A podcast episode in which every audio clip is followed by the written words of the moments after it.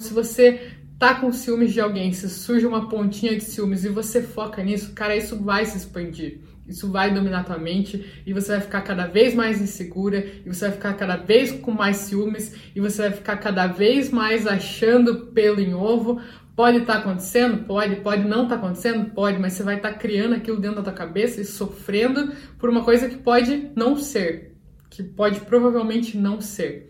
Então, isso vai acabar afetando o modo como você trata a pessoa, é, você se mostrando inseguro, enfim, pode até acarretar um, tanta insegurança da sua parte pode fazer a pessoa falar: porra, você realmente desconfia tanto de mim, vou fazer para dar motivo mesmo.